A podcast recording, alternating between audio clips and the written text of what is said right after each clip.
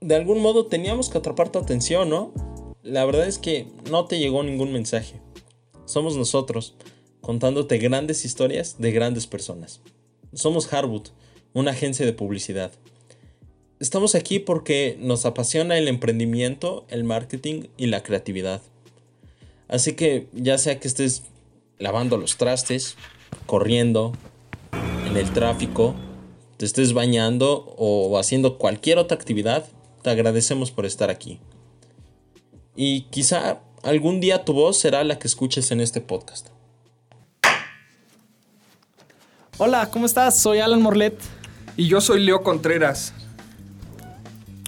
Bienvenidos a este episodio número 002.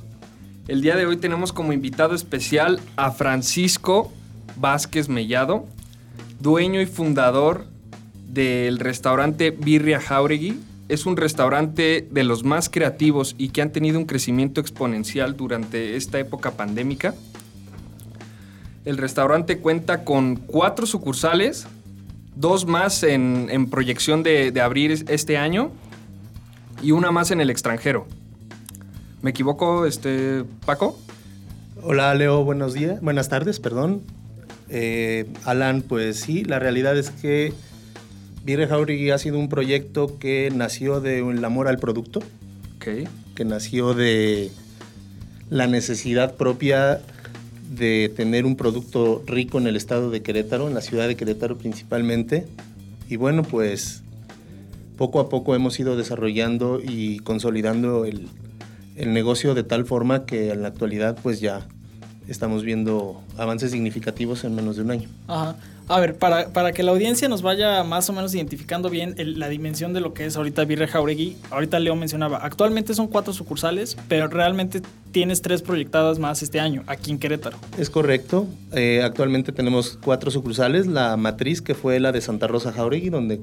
Al norte de la ciudad de Querétaro. Exactamente.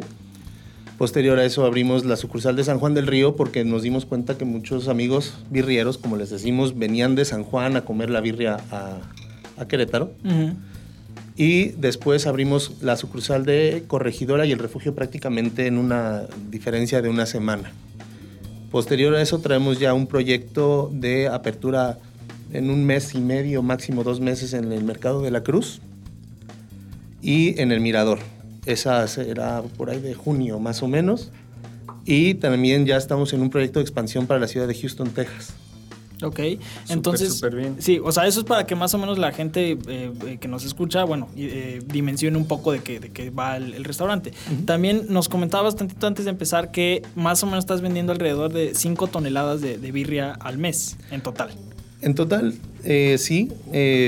Ha habido variantes, definitivamente hemos vendido un poco más de eso, pero aproximadamente son una tonelada 300, una tonelada 500 por semana, em, pero hemos tenido semanas de hasta dos toneladas por este tema de que hemos tenido variantes con la pandemia, ¿no? Al cerrar un domingo, el comedor, ahora por el, escenario C, pues se tiene que ajustar un poco y no nos queremos atrever a decir dos toneladas, digo, sí, dos toneladas a la semana que ya vendrían siendo las, las 8 toneladas al mes.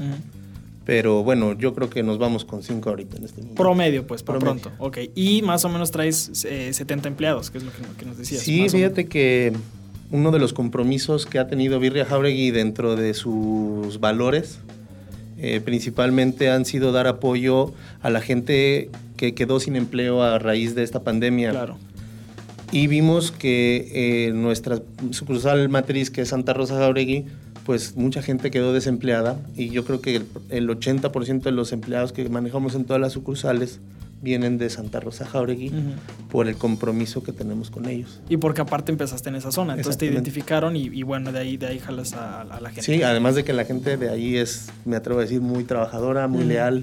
Muy leal sobre todo, ok.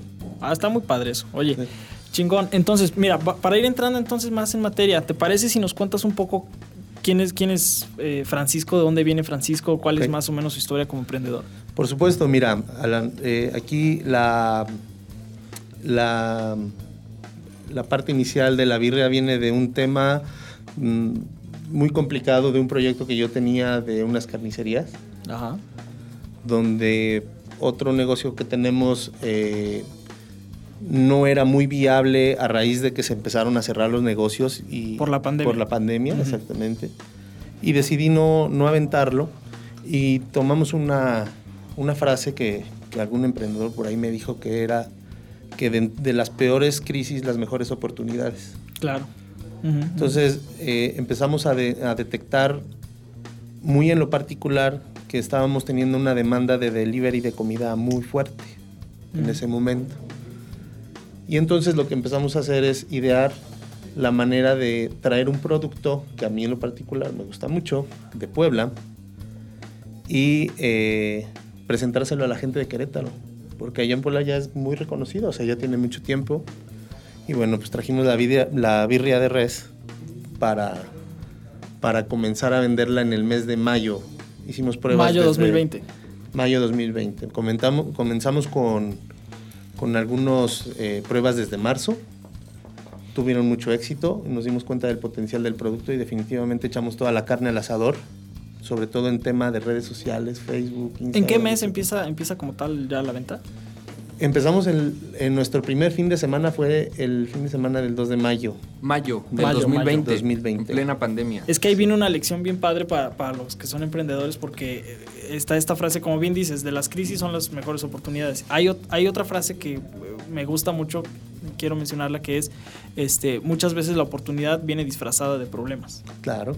Entonces ahí creo que es una lección muy chingona. Ahorita que contemos este, más o menos cuál fue la historia del restaurante después de la apertura en mayo, para, para, para contextuar más esa, esta, esta parte que, que comentó, ¿no? Sí. Este, bueno, y para los que no son de México, este, describe un poquito qué es la birria.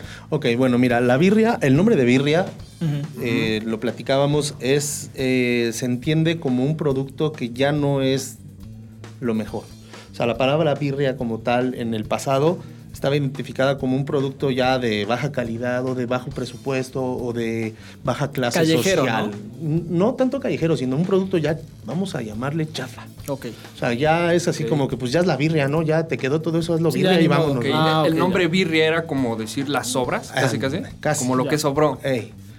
Y eh, se utilizaba carne... Eh, de toda, ¿no? En Jalisco la hacen de chivo, pero en Tijuana la hacen de res, en Puebla de res. En el sur hasta de pavo la llegan a hacer.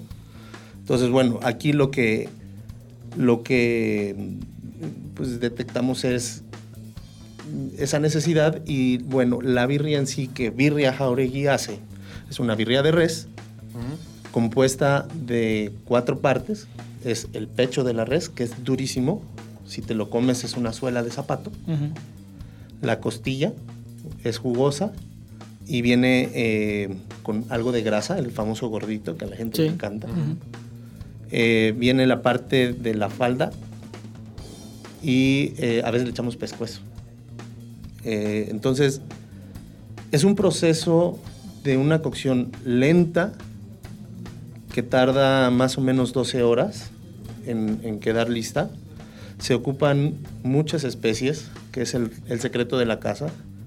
Pero sí, eh, por ahí, por ejemplo, eh, pues revelamos uno que otro ingrediente secreto, ¿no? Y bueno, ahorita, pues no está de más. Eh, uno de los ingredientes que tiene la birria es el chocolate. Y así como pones tú esa cara, la ponen todos, ¿no? Le ponemos chocolate y la verdad es que... ¿Chocolate amargo? Eso sí ya no te digo. Ah, ok, no, está bien, abuelita. Abuelita, sí, en barra. Exacto. No, está bien. Entonces, bueno, es un, es un conjunto de muchas especies, son más de, son tres especies. De res. De, no, especias. ah, especias. Ah, de hierba. Exactamente. bueno, no precisamente hierba, de ahí de... especias, pues, ¿sí? Em, y bueno, res, y también eh, utilizamos algunos otros ingredientes ya un poquito más específicos para darle ese toque que ha caracterizado a la birra, que de verdad es muy... Em, muy sabroso. Muy rico, pero sobre todo te hace regresar. Por eso es que siempre decimos, mira, ven, pruébala. Si no te gusta, no pagas. Ah, ok. O sea, ofrece sí, sí ofrece. Esa, es la garantía. La garantía, la garantía. Si no te gusta, no la pagas. Pero nada más te advertimos que vas a estar regresando. y sí, dicho y hecho, o sea, a cada rato los clientes me dicen, no, sí, tienes razón, está muy rico, o sea, y cada fin de semana tenemos a nuestros clientes ya eh, constantes. Yo, creo, yo creo que ahí está un, un, punto bien, una de las razones, yo creo, si, si me permites, del éxito de, de Birria Jauregui, porque te, te, voy a decir, o sea, la razón por la que muchos emprendedores como que batallan para vender lo que hacen o vender sus productos es porque ellos mismos no creen en el producto, ¿me explico? O no están seguros de que funciona.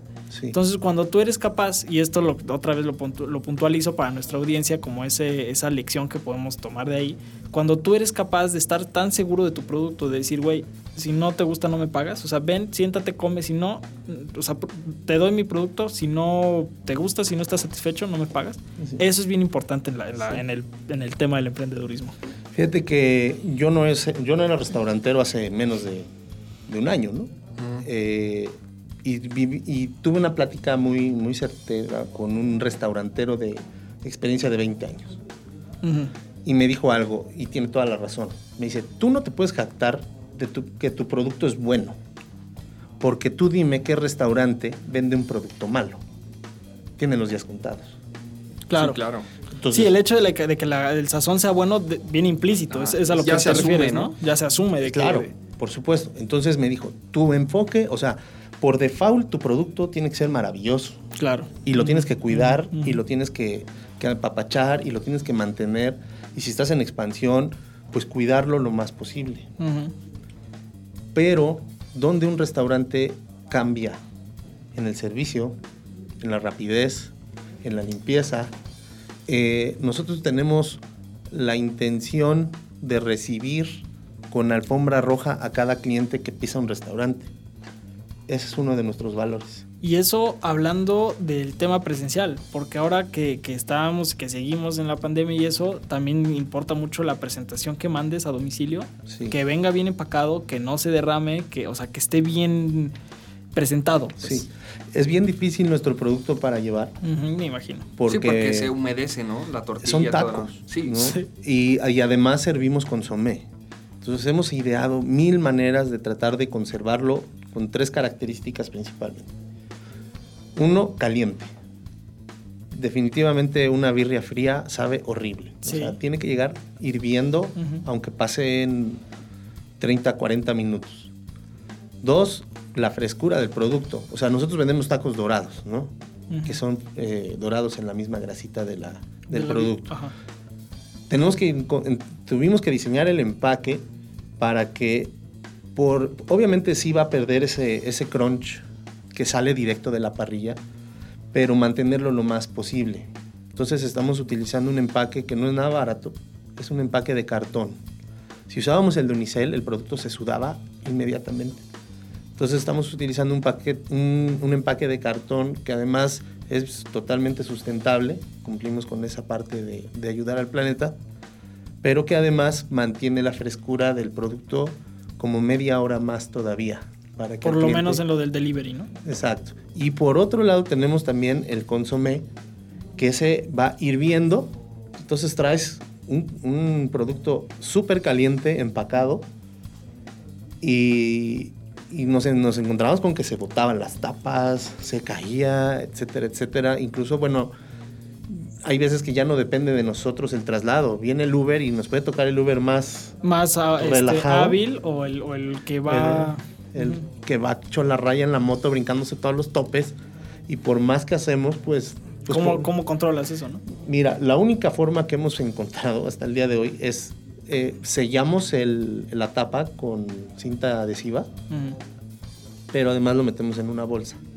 Entonces ya en el peor de los casos pues se derrama, va la, va la bolsa, ¿no? Ya no, ya no se va todo lo demás.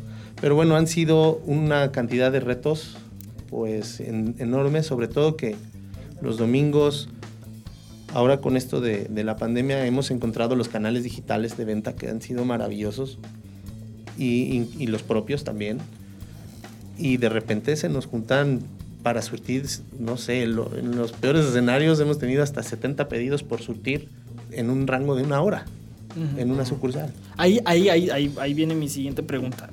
Dices que como tal empiezas, la apertura es en mayo del 20. Sí. Ok, quiere decir que llevas nueve meses más o menos. Sí, aproximadamente 10 meses. Ponle 9, 10 meses. O sea, no, ni siquiera has cumplido el año y ya traes cuatro sucursales. Sí. Entonces la pregunta es, ¿cuál, es, cuál crees que ha sido el factor o los factores más, más ponderantes para que en estos 10 meses pudieras abrir esas cuatro sucursales así? Mira, número uno, yo creo que el, haber encontrado, el haber traído un producto de alta calidad a Querétaro que, que no se conocía, tuvo un boom muy rápido, ¿no? O sea, encontramos una necesidad de un cliente, o la necesidad de un grupo de clientes, porque nos dimos cuenta que en Querétaro hay mucha, muchas personas de fuera. Mm. Muchas personas de la Ciudad de, México, de, de, de, Guadalajara, hemos encontrado hasta de Tampico, ¿no? Entonces, eso nos motivó a traerles este, este producto y también a la gente, por supuesto, de Querétaro que no lo conocían o no era tan conocido. Pero a raíz de que abrimos la primera sucursal, nos empezamos a, empezamos a recibir ofertas de mucha gente queriéndonos comprar franquicias. Y la realidad es que... ¿A qué altura de eso fue? Fue prácticamente a partir de abril, mayo, en junio recibimos la primera oferta. Y fue una oferta bastante atractiva. ¿En junio? En junio. O sea, un mes después de abril. No, mayo, abril. Sí. Abril, mayo, junio. Ah, no, sí, cierto. Mayo, junio. sí, un mes. sí, junio. O sea, fue luego, luego. Sí. Y eh, fue una oferta muy interesante. muy tentadora. Pero la verdad es que nos... No, le dijimos, ¿sabes qué? Espéranos. No, no, no, no. Porque yo siento que el restaurante no ni siquiera estaba listo, listo o estructurado. Exactamente, en todo, porque creció demasiado rápido. Sí. Eh, para poder ofrecer un manual de operación. ¿no? y quién, iba a, quién iba a decir que esa persona le íbamos a poder nosotros ofrecer la misma receta, la misma forma de operación. Todos los procedimientos. Sí, ni siquiera nosotros estábamos ordenados, o sea, no teníamos ni la mitad de lo que tenemos al día de hoy. ¿Y a la fecha pensarías en el tema de franquicias o, mm. no te la Fíjate que, eh, bueno, nada más para cumplir con la, con la primera parte, empezamos a ver una, un auge de, que se empezó a poner de moda el producto. De hecho, la primera experiencia no tan grata que tuvimos fue que la persona que nos surtía la carne nos puso una birria al lado, a menos de dos calles. Porque él vio cuánto le estábamos comprando y vio el negocio y dijo, no, yo también quiero. Y puso la suya. Pero obviamente sin el sazón, sin, sin el sello. No hubo respuesta y la cerró como a los tres meses, ¿no? O sea, no, no le resultó, pero me empecé a dar cuenta que ya había birria aquí, birria allá. De hecho, algunos otros clientes que vendían de otro tipo de productos empezaron a meter birrias. Por ejemplo, taquerías que vendían tacos de carne asada, ya ponían desayuno, birria. Eh, o sea, tú te diste cuenta de, de, que al, al, descubrir tú la inserción de este producto que en Querétaro casi no lo había, de pronto ves y dices, oye, otros restaurantes de pronto lo empezaron a meter. Exactamente. Cuando la birria ni siquiera era nada. Nadie la conocía aquí. Nadie la conocía. Entonces hablo con mi esposa Elsa y le digo, oye, ¿sabes qué? Necesitamos movernos Abrir rápido. Otro. Porque si no nos van a comer el mercado y la birria se va a quedar con la de Santa Rosa. Y fueron dos factores. El primero fue ese que les platico, de que empezamos a ver un boom de birrias y empezaron a abrir y dijimos, no, aquí la birria se tiene que posicionar lo antes posible. Y por otro lado, eh, también hubo un tema de que los domingos, sábados y domingos se nos hacían, se nos hacían unas filas inmensas. O sea, era lista de espera de una hora. Y con la ¿Para comer ahí o, para comer, para, pues para las dos. Para las dos. Para las dos. Entonces empezamos, para los de comer ahí, empezamos a implementar, eh, bueno, empezamos a agilizar, tener otras sucursales, pues para que ya no se tuvieran que formar. Yo en lo particular, yo decía, bueno, a mí me encanta ir a una barbacoa donde la fila está una hora, pues me la echo una vez. Pero ya dos, tres, ya la pienso. Sí, este es, ya, sí, sí, ya qué flojera. sí. Eh, y además ahí el, la zona pues es un mercado, es popular, hay mucha gente, no hay tanto estacionamiento, etcétera, ¿no? Entonces encontramos este, bueno, más bien nos apuramos a abrir la, las demás sucursales. La, siguiente sucursal cuál fue? San Juan del Río. fue San Juan del Río. Ahí hay una historia bastante interesante. Fíjate, ahí es una zona industrial totalmente. Y un amigo me decía, oye, pues perdí mi, empleo y mi negocio. Yo me dedicaba a hacer banquetes y servía a todos los comedores industriales de San Juan del Río. Mm. Y ahorita que todos cerraron, todas las industrias están cerradas, pues que Le pararon el negocio y dice, estoy desesperado, ¿qué hago? Y le digo, pues bienvenido a Virre Jaure. Ayúdame. Oye, ¿viste a operar la...? No. Y, y a todo esto, o sea, ¿qué fue lo que pasó en tu mente? O sea, ¿cómo dijiste, voy a poner un restaurante de birria? O sea me comentabas que hacías algo como trading de carnes. ¿Puedes explicar un poquito eso? a grandes rasgos, el negocio principal que tenemos es la comercialización de carnes rojas, principalmente de cerdo, un 90%. Okay. Nosotros no tenemos carnicerías, nosotros lo único que hacemos, ni almacenes, perdón. Eh, nosotros lo que hacemos es eh, compra y venta por volumen de, menos, de no menos de 18 toneladas. Entonces, nosotros compramos el producto en Estados Unidos, en Canadá, incluso en España, en, distintas partes, en China, distintas partes del mundo, lo importamos y así como llegó el contenedor o el tráiler, se lo entregamos directo al cliente. Eso es básicamente, y jugamos un tema de trading porque nosotros apostamos a futuros, ¿no? Por ejemplo, por decirte un ejemplo que te comentaba el otro día muy breve, o sea, nosotros sabemos que en septiembre se consume en México la cabeza de cerdo para el pozole, ¿no? Y la cabeza de cerdo resulta que está muy barata abril, mayo, junio, julio. Más temprano en el año, pues. Exacto. Entonces nosotros lo que hacemos es ir acaparando el producto, eh, anticipándonos a la compra. Por toneladas. Por toneladas, exactamente. Nosotros lo decimos por cargas, cada carga es 18 toneladas, más o menos. Y llegas, vamos acercándonos a agosto y el precio en México empieza a subir porque la demanda empieza a subir, ley de oferta y demanda. Claro, claro y ya las importamos y ya las comercializamos y nos ganamos un diferencial en esa operación. Eso es lo que hacemos.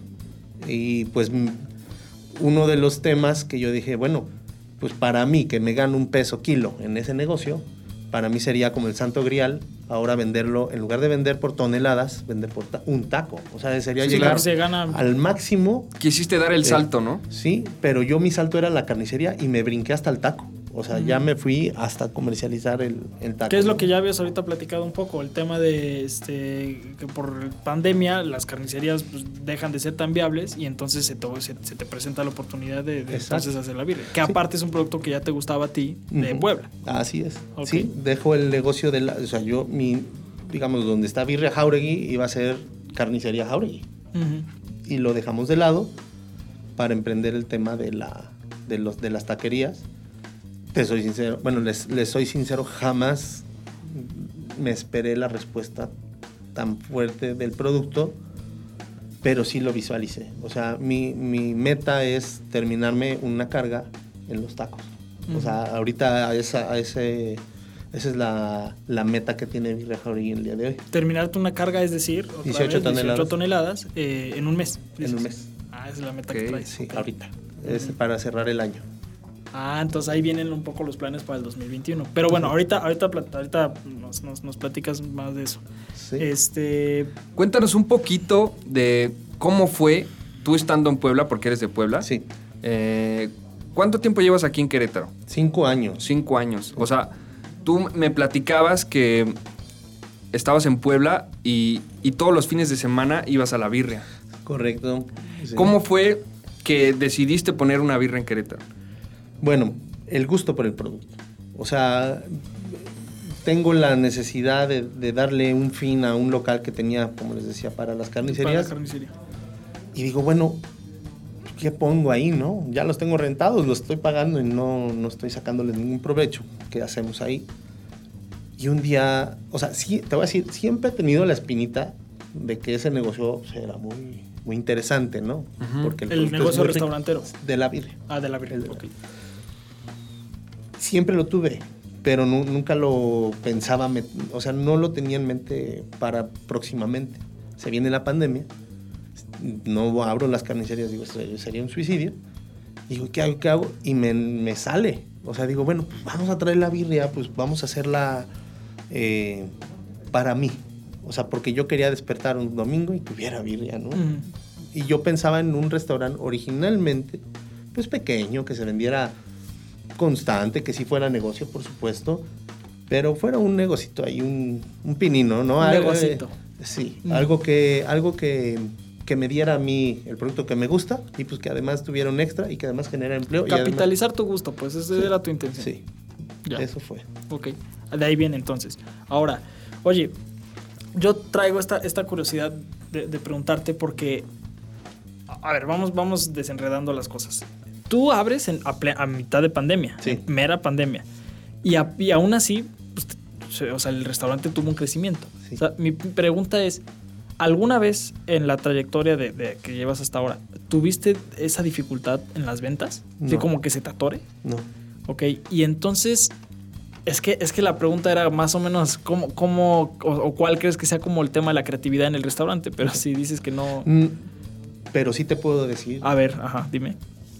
Yo me atribuyo, y, lo, y siempre se lo digo a todos mis amigos que veo complicados en sus restaurantes ahora, porque ahora ya he conocido muchos, ¿no?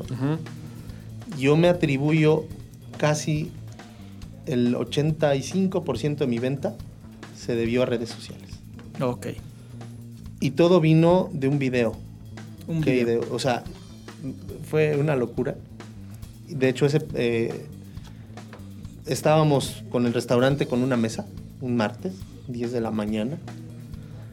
Y de repente los muchachos me decían, oye, pues ya queremos desayunar, estamos, estamos vacíos, ¿qué hacemos? ¿No? O sea, y les digo, pues háganse unas quesadillitas, ¿no? Y em, muy curioso porque manda un muchacho al lado de la birria hay una frutería y le digo, cómprate unas quesadillas y un queso, el que tú quieras y hacen aquí, ¿no? Y se compra unas tortillas de harina. Me dice, oye, nada más hay de estas. Y trae una tortillota de harina así grande. Y este. Y con un queso manchego de esos de, de, los más baratos, ¿no? y se empiezan a hacer las quesadillas. Y le digo, oye. Échale birria. Échale birria. Y a los tacos dorados le ponemos caldo y le ponemos grasita para que agarren ese tono dorado. Y le digo, a ver, ponle. Y haz de cuenta que saqué mi teléfono y lo grabé y le hice un time lapse de cuando la estaban preparando y todo. Ese video lo subí a Instagram sin yo saber que se podía pagar, que se podía, eso ya lo sé ahora, ¿no? Pero que se podía... Eh, Pautar. Eh, exacto. Y de repente no te miento, lo veo el eso fue mi martes o miércoles. Lo veo el sábado y ya tenía un 100 mil vistas. Todo orgánico. Solito. O sea, y empezó una locura en Facebook y en Instagram y nos empezó a llegar gente. O sea, fue increíble. O sea, es más, los muchachos busquen ese video en Instagram, es de los primeritos que hay. Tiene ahorita medio millón, un poquito más de visitas salen sin uniforme, ah, sin cubreboca, o sea, la verdad es que fue una locura, o sea, y de repente empezó a llegar a la gente, oye, ¿y la quesadilla? ¿Y la quesadilla? Y le digo, no, pues es que esa no Estábamos desayunando nosotros. Sí, esa era de nosotros. Y, y, ahí te va algo bien chistoso, porque no me voy a adjudicar nada, pero nosotros hicimos ese producto de chiripazo. O sea, fue un golpe de suerte y resulta que en Tijuana ya existe de toda la vida. Mm, la quesabirria. Entonces, yo digo, bueno, nosotros la inventamos, ¿no? ¿Y cuál? Yo voy viendo y ya hay mil negocios en Tijuana pero que venden la quesabirria. Pero experimentaste y es lo que importa. Y me reclaman, ¿no? Todavía me dicen, no, es que no es cierto, que tú la inventaste, que no sé qué. Digo, bueno, no la inventamos. Pues ya la pero, pero pues la hicimos sin saber que existía, ¿no? De hecho, en Puebla no existen las birrias, de todas las birrias que hay en Puebla no existe la quesabirria, ¿no? Y bueno, pues entonces, a raíz de eso, ya tomando el tema de, la venta, ese video me destapó los ojos. Y, dijiste, es que en redes sociales está el tema. Sí, es que en este video me trajo un chorro de clientes y llegaban de Colón, y llegaban de, es más, de Irapuato, y yo no sé cómo se compartió y se hizo como un tantito viral. Y dije, este es el negocio del negocio, las redes sociales. Y entonces empecé a buscar al community manager y a este y a un diseñador y que a la fecha sigo armando mi equipo, no lo he terminado. Y he tenido buenas experiencias y malas experiencias con algunos porque unos se jactan de ser los mejores, pero pues no. Y los que son los más pequeños, esos son los que más resultado me han dado. Ok. Porque le echan más ganas. Sí. Y entonces eh, ahí es donde yo dije, órale, Facebook, Instagram y ahora el otro, el, ¿cómo se llama? TikTok. TikTok. Ese la verdad es que yo apenas lo estoy empezando a entender. Pero ese, ese tipo de publicidad me llevó a otra, y a otra, y a otra, y a otra. Y yo dije, bueno, el negocio del negocio de Birria Jauregui es las redes sociales. Las redes sociales porque son las que me traen al cliente. Y lo que te decía, una vez que la El corazón del negocio, pues las ventas, es lo, que te ahí mantiene el flujo. Y eso está, eso está muy chingón porque fíjate que muchos, o sea, la mayoría yo creo que de los restaurantes cero le quieren meter a redes sociales. porque es verdad. Es que el tema, ¿sabes qué? Es que los, los, los dueños o, o los encargados de los restaurantes tienen pues como una, una o sea, vaya, no es, no es por, por insultar ni mucho menos, ¿no? Pero es como una visión muy local. Me explico muy de que, pues, aquí quien pase y me vea, pues vendo, ¿no? Me explico sin esa visión. Sí, y te lo confirmo, porque mi, la persona que me lleva a mí las redes me dice, no, es que no le quieren meter. Y es que no le quieren invertir. Y yo descubrí algo y se lo dejo como consejo a mis a nuestros este, los que nos están escuchando. La audiencia el mismo negocio te paga la publicidad. Eso, justo. Es, justo eso. Yo quería, yo quería preguntarte eso. O sea, ahorita digo, está, está padre hablar de, lo que estamos hablando, pero creo que, creo que al final lo importante también es dar este. Eh, puntos de acción clave para, para, los que nos escuchan y les gustaría hacer algo así. Entonces tú con la experiencia que tienes, al final nosotros somos, somos agencia de marketing, pero, pero tú con la experiencia que tienes en, del lado del restaurantero, que, que dices, oye, es que no sé nada de redes o yo este, empecé de cero en redes, ¿Qué, camino de acción podrías decirnos para alguien que quiera hacer lo mismo? Mira, definitivamente yo creo que el destino del recurso inicial de la empresa tienes que tener conciencia de que por lo menos un 30% de tu presupuesto tiene que ir a publicidad. Tú le dirías un 30 o 40. Ah, ok. Es que es bien interesante porque normalmente las empresas, el promedio, pues le destinan un 10. No, no, no, no, no. Te bueno, te voy a decir el ejemplo. Así está y lo, y lo tengo clarísimo en mi venta. Yo empecé en mayo. Descubro el video que les digo, que lo pueden ver en Instagram. Ahí está. ¿Cómo te buscamos en Insta? Eh, me encuentran en Vidria Jauregui, las dos. Ok. están como Vidria Jauregui. Ya. Em, Instagram y Facebook. Eh, TikTok, ahorita te digo. Al final decimos bien las, redes. El, otro, em, ah, bueno, viene el tema de, esta onda, ¿no? De, en mayo, junio, julio, agosto. este, agosto, tres meses, yo creo que le invertí a Facebook más de 100 mil pesos. En, Todas mis utilidades del restaurante, yo no me había embolsado un peso. Es que es justo, es que eso ya, ya se había notado. Ahora, para, para los que nos escuchan, acá en, la zona de Querétaro, que es donde tú pautas la publicidad, sí. Birra Jauregui sale... o sea, la publicidad está fuertísima de ustedes, pues. no me gana... Bueno, creo que a la fecha no me estoy ganando un peso. O sea, porque reinversión, todo está adentro de redes. Ahora ahí va. Em, yo dejo en agosto, digo, fue el mes más grande de venta de Billy Nada más de la primera sucursal, cuando todavía no habrían las demás. Y yo ya me sentía el rey. Sí.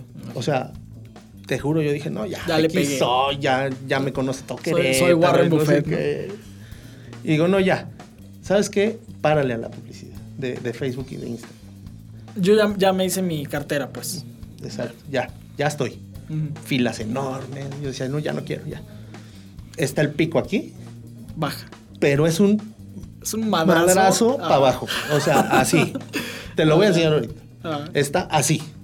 ¿Sabes cuándo me he recuperado de eso? Todavía no. Nunca he llegado a ese, pico, de agosto otra vez en esa sucursal.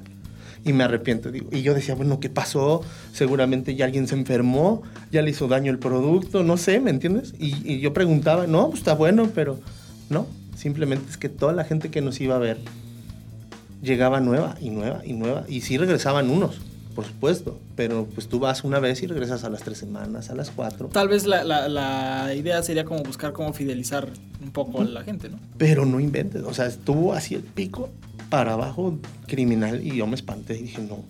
Entonces, ¿a qué voy? Yo del dinero que le metí a Facebook ya me daba para meterle 30 mil pesos al mes. Cuando le dejé de meter, ya no tenía esos 30 mil pesos para echárselos al Facebook. ¿me entiendes? O sea, a lo mejor ya me quedaban 10 o 5. Cuando yo ya tenía un capital hecho de publicidad generándolo solito el restaurante para reinvertirlo otra vez a redes sociales. Entonces dije, no, no, no, ya, ahí, perdóname, ¿no? Don Facebook, ahí te va otra vez, ¿no? ahí te va Instagram otra vez tu lana. Y empezó a subir otra vez, pero ya fue paulatino. Sí, sí. Eso pasa. Eso pasa. Y, luego me, alguien muy experto en redes me dijo, es que Facebook te castiga. Es claro. el algoritmo de Facebook te castiga. Te castiga. Le dejas de meter y luego aunque le empieces a meter, ya no te da la misma respuesta Así es. que te da originalmente. Porque, porque se ve que eres inconstante.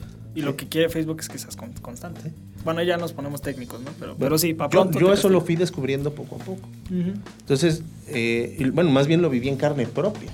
Y dije, no, no, ya, ahorita definitivamente ahí te va. Discúlpame, ¿no? aquí, aquí está tu lana. Y más, pero sí, sí se, o sea, sí es percibido que ahora le tengo que echar más para recibir un poco menos. O sea, ha sido así. Entonces ya entré ahí en un tema de segmentaciones y, o sea, ya me he ido empapando de todo esto. Pero mira, o sea, ya ahí en conclusión para este tema, o sea, un restaurante tiene un proceso que también me lo, me lo dijo esta persona, este restaurantero que, que me ha dado muchos consejos y me dice, mira, tienes un proceso de apertura, de posicionamiento, de mantenimiento y de, de declive nosotros empezamos, o sea, él me dijo, tu, tu proceso de posicionamiento fue brutal, fue tremendo, o sea, tú te aclientelaste, lo que hay restaurantes que nunca llegan a ese pico y entran en el de mantenimiento y de, final. Me dice, porque tú tienes colas y filas y todo esto, y pues la verdad es que tu aclientelamiento fue brutal. ¿Cómo le hiciste? pues ya te digo, ahí está el Facebook y ahí está el Instagram. No, pero ¿cuánto le echas? Yo le echo 500 pesos al día y que no me sirve de nada. Digo, al mes, perdón. Y no me sirve. Digo, no, pues 500 pesos no te va a alcanzar para nada. Entonces, entra el tema ya de creatividad y de fotografía y de diseño y de promociones. Pues. Y la realidad es que ahí sí soy malo. O sea, yo, como les decía, mi fuerte son las ventas. O sea, mi fuerte es encontrar la manera de que el cliente vaya mm. y pruebe. Mm. Pero ya el tema de ser creativo, de ¿y ahora qué vamos a hacer? Que no sé qué. Y ahora una promoción, hijo, yo nomás digo dos por uno y dos por uno y dos por uno. Entonces necesito ya integrar, eh, o más bien empecé a integrar gente muy, muy capaz que me empezara a dar una imagen muy constante, con la misma tipografía, con fotos del producto agradable. La identidad corporativa del, restaurante. Exacto, porque ve las fotos que yo tengo en Instagram al principio, pues yo las tomaba. Claro, claro. Y después ya he ido cambiando de gente que me ayuda con fotos, unos muy buenos, otros son muy buenos, pero son carísimos. Sí, sí, sí. Otros que son más baratos, pero son, tienen mucho talento. Y, y yo me empecé a enfocar a gente que, que está empezando. Y detectar ese talento nato. Es lo que más vale, de hecho. Sí, la verdad. Y desarrollarlo. Y le digo, oye, vamos a crecer juntos. Oh, eso está muy cabrón. Fíjate que esa es una de las tareas más importantes como un emprendedor, es formar al equipo, ¿no? Encontrar ese talento es de lo más difícil. Y no solo encontrarlo, mantenerlo y darle una propuesta. Una propuesta de valor al empleado. Exacto, lo que es el EVP, que, que es cómo hacer que el, que el talento que tú ya sabes que trae este cuate o tu empleado se quiera quedar contigo, contigo, perdón, y no te vaya a incluso poner la competencia ya que ve el negocio, porque alguien vivo es vivo. Sí, sí, sí. Entonces, sí. Sí, tuve algunas experiencias con algunos, eh, pero fíjate, di, o sea, Jesús Chuck, que es el que me, lleva a Facebook, ya, yo puse en Facebook, ¿no? Oigan, alguien que sepa llevar redes sociales, y él me contestó. Pues, inbox, ¿no? Te mando inbox, te hablo le digo, ¿y qué has llevado? No, pues llevo este, llevo este, pero pues ¿qué onda? le digo, mira, pues yo traigo este proyecto así chiquito, ¿no? O sea, en ese tiempo, porque mi Facebook era una tragedia. Sí. Necesito que me ayudes y sí. Y él a la fecha lleva y lidera el equipo. De redes. Y, de ahí está Daniel, que es el que hace toda la transformación de Photoshop y mete y quita y pone. Multimedia. Mm, eh, más bien a él le damos las fotos, le damos los videos. Y lo edita. Y él ya le pone que el 50%, o sea, como que el mm. Photoshop. De sí, postproducción, ¿no? Ah, Y luego está un chico que la verdad se llama Roberto. Mm, busquen un video de cómo mostramos ya las cuatro sucursales en el Facebook. Ah, o sea, él tiene el talento para grabar. Sacó un dron y no sé qué tanto. Correcto. Y le dije, oye, Robert, eh, él me mandó igual un, un inbox. Oye, yo soy esto. Y justamente teníamos un fotógrafo muy, muy bueno, Raúl, la verdad, excelente trabajo, pero tiene, o sea, yo sentía que él tenía demasiado trabajo como que no lo tenía de lleno. Y yo soy de los que quiero que si vas a que está al pie del cañón. Exacto, que si yo te hablo a las 12, me hagas mi foto. Sí.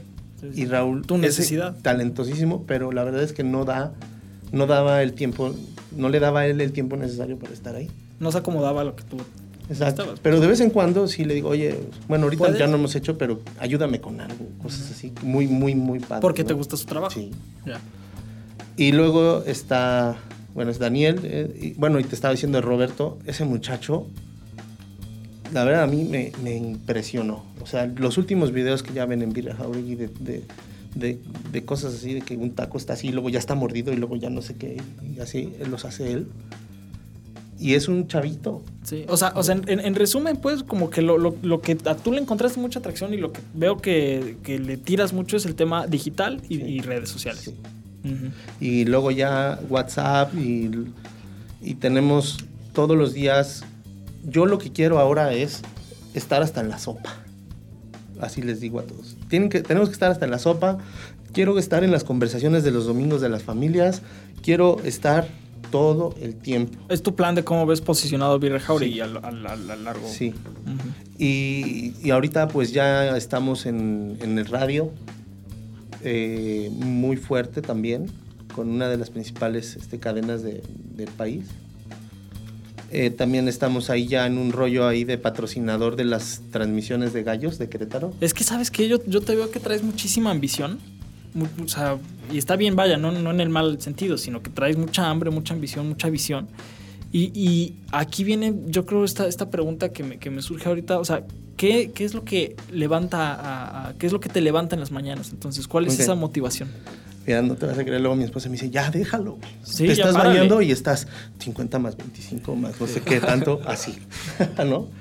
Y la verdad es que yo, soy, yo estoy convencido de que para mí esto no es un trabajo, o sea, para mí esto es, es, eh, es mi, mi, hobby, ¿no? Mi, incluso te les voy a decir, empecé a descuidar un poquito mi empresa porque me encanta el negocio del restaurante. Bueno, la, Y te voy a decir algo, yo disfruto mucho el tras bambalinas.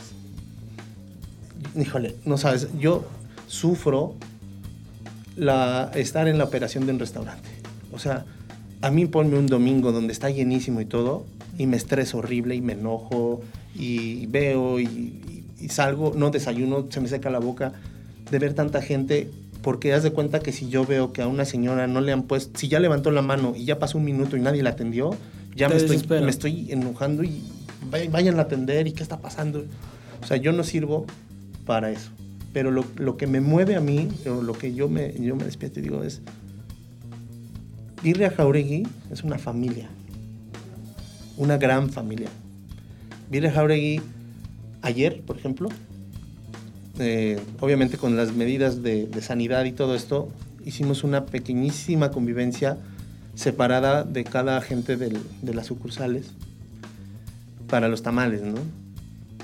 Y, el, irlos viendo, irlos conociendo a todos, porque ya me pasa de que ya de repente veo a uno y ya no lo conozco, no sé, ya no sé ni quién es y, platico, ¿no? ¿Y tú cómo te llamas y cuántos hijos tienes? Y, es que ya llegaste a ese punto en el que ni siquiera tú te conocen, pues, lo, en tu empresa, ¿no? Y, y, no, pues mire, yo aquí, yo, yo hago esto, y ah, bueno, y a cada uno, cada uno de los que participan en el equipo de la birria, para mí es un honor servirles a ellos como trabajadores, porque gracias a lo que estamos haciendo ellos tienen comida en su casa, o sustento o ropa. Y en situaciones nos ha tocado casos muy fuertes de algunos trabajadores, eh, fallecimientos por este tema del virus y todo, y la verdad ha salido a, decir, oye, pues vente a papacho, a ver cuánto cuesta, a ver, pues ahí está, toma el apoyo, etcétera. Claro, claro. Porque es una familia, o sea, yo así lo veo, es una, una gran familia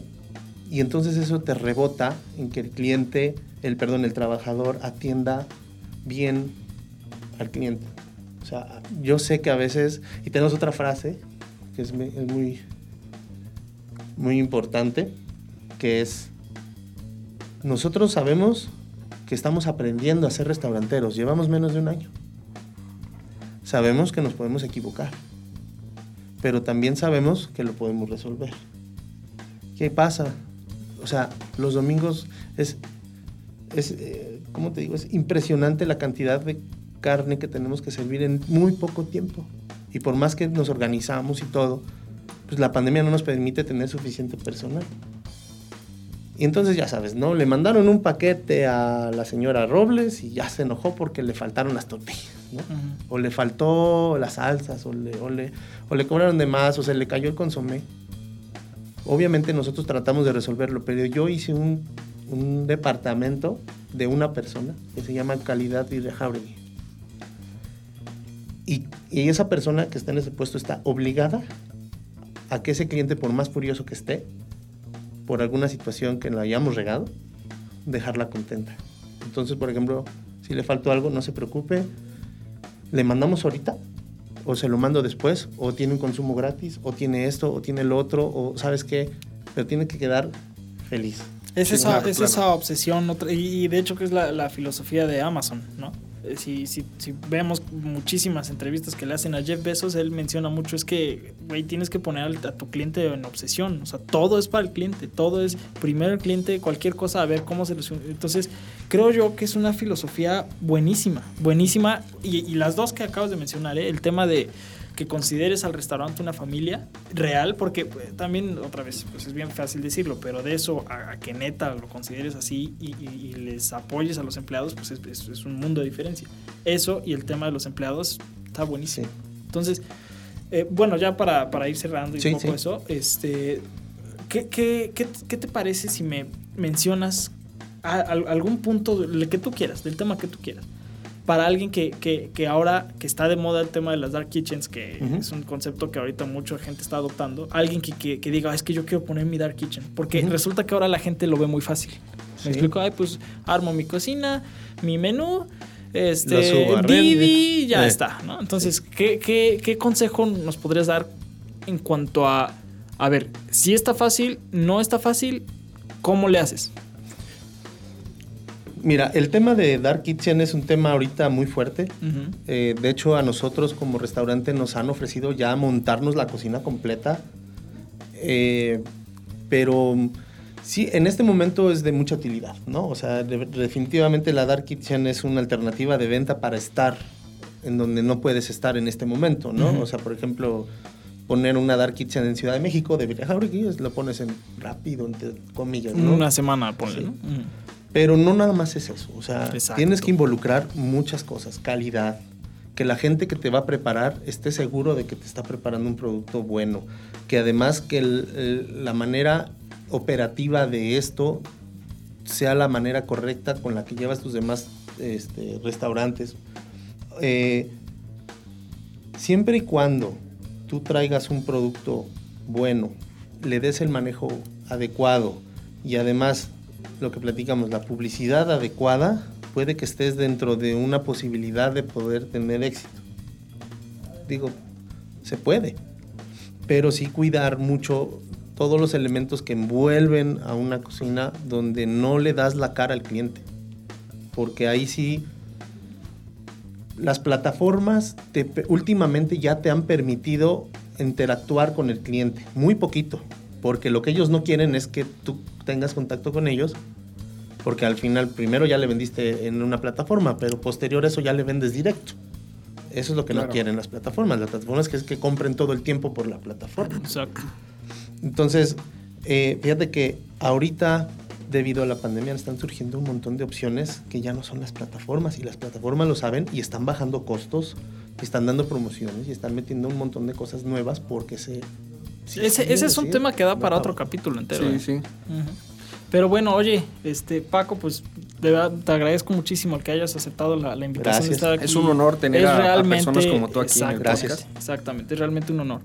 Entonces, este, rápidamente, pues, mencionanos otra vez tus redes. Correcto. Eh, eh, Facebook e Instagram es Birria Jauregui. Tal cual, así lo podemos encontrar. Estamos en Querétaro. Están eh, cuatro sucursales, tres están en la ciudad de Querétaro, Santa Rosa, Corregidora y El Refugio. La otra está en San Juan del Río. Teléfono para pedidos en Querétaro 442-305-2251. De ahí ustedes ponen el pedido y lo mandan la persona que lo recibe a la sucursal que le corresponde. Perfecto. Perfecto, muy bien. Vale, pues entonces ya saben nuestras redes, MX, Facebook y Instagram también, e Instagram, perdón. Este, soy Alan. Yo soy Leo Contreras. Y pues así concluimos este episodio 002. Perfecto. Y contando. gracias.